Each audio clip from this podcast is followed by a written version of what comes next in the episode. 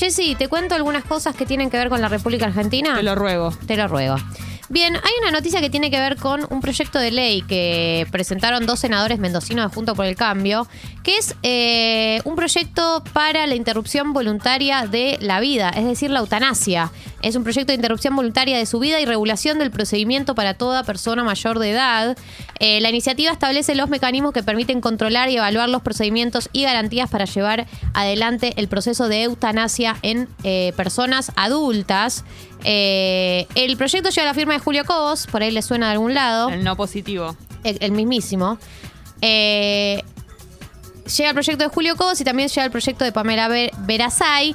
Eh, está en las, leg- en las comisiones de legislación general, salud y justicia y asuntos penales para ser debatido. Recordemos que eh, en la instancia en la que está, que es la instancia de comisiones, una instancia súper inicial. De hecho, primero tiene que tener eh, una, una aprobación en comisiones, lleva todo un debate. Digo, no es que está cerca de ser tratado, pero sí eh, empieza a aparecer en la agenda argentina. De acuerdo al proyecto, se podría acceder al procedimiento en dos modalidades. Una es la práctica eutanásica y la otra es la muerte asistida.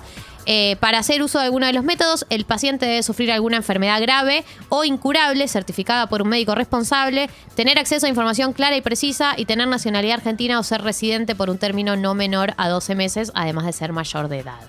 Recordemos que la eutanasia es legal en siete países nada más, en Holanda, Bélgica, eh, Canadá, Colombia, Nueva Zelanda y España. Eh, y, y, o sea, el, si bien el, el pionero, digamos, en, en, en llevarlo adelante, digamos, fue Holanda.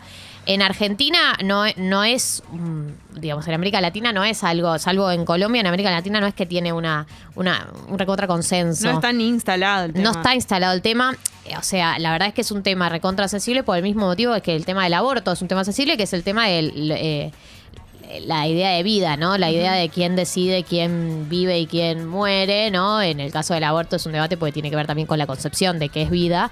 Pero en este caso eh, creo que hay un debate de derechos humanos que está detrás de esto, que es qué significa tener una vida, qué significa vivir, ¿no? Qué significa tener una vida de calidad, Sí. que también está dentro de debates. Y obviamente en países donde eh, la Iglesia Católica tiene un peso significativo, es muy difícil dar estos debates porque te estás metiendo con... Porque de última, eh, en el aborto hay un debate como más filosófico sobre El comienzo qué, de la qué- vida. qué es el comienzo de la vida, ¿no? Pero acá es decidir realmente terminar con la vida, que para la gente religiosa eso es algo que solo puede decidir Dios, obviamente. Eh, y.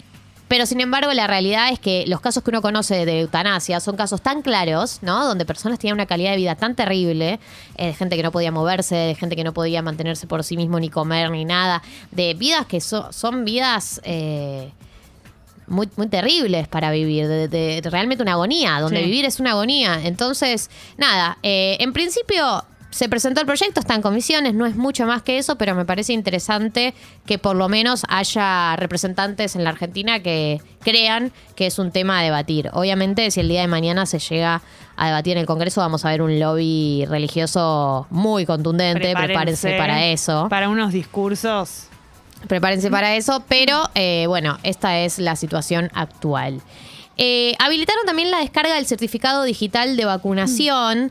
Eh, esto es algo que muchas personas lo requerían para eh, tenerlo, para llevarlo, para- porque vos antes el certificado lo tenías en Mi Argentina, que es la aplicación, pero lo tenías que tener online, ¿no? Porque para entrar a la aplicación eh, tenés que tener internet. Bueno, ahora lo que vas a poder hacer es descargar la credencial, que en teoría es una credencial internacional de vacunación contra el coronavirus, lo vas a poder descargar en PDF, así lo tenés incluso cuando no tenés conexión a internet.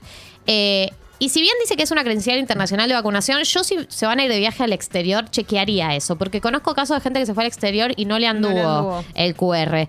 Eh, pero bueno, en teoría con... Esto Me es lo que muero. ¿Te dicen desde... Que lo, que lo depositas todo en, en- en el en QR. el? QR y no entras a ningún lado. Ay, no. Eh, no, pero digo, eso lo podés, eh, lo podés chequear, pero de cualquier manera te conviene tenerlo descargado para la vida, porque si en ese momento no tenés internet.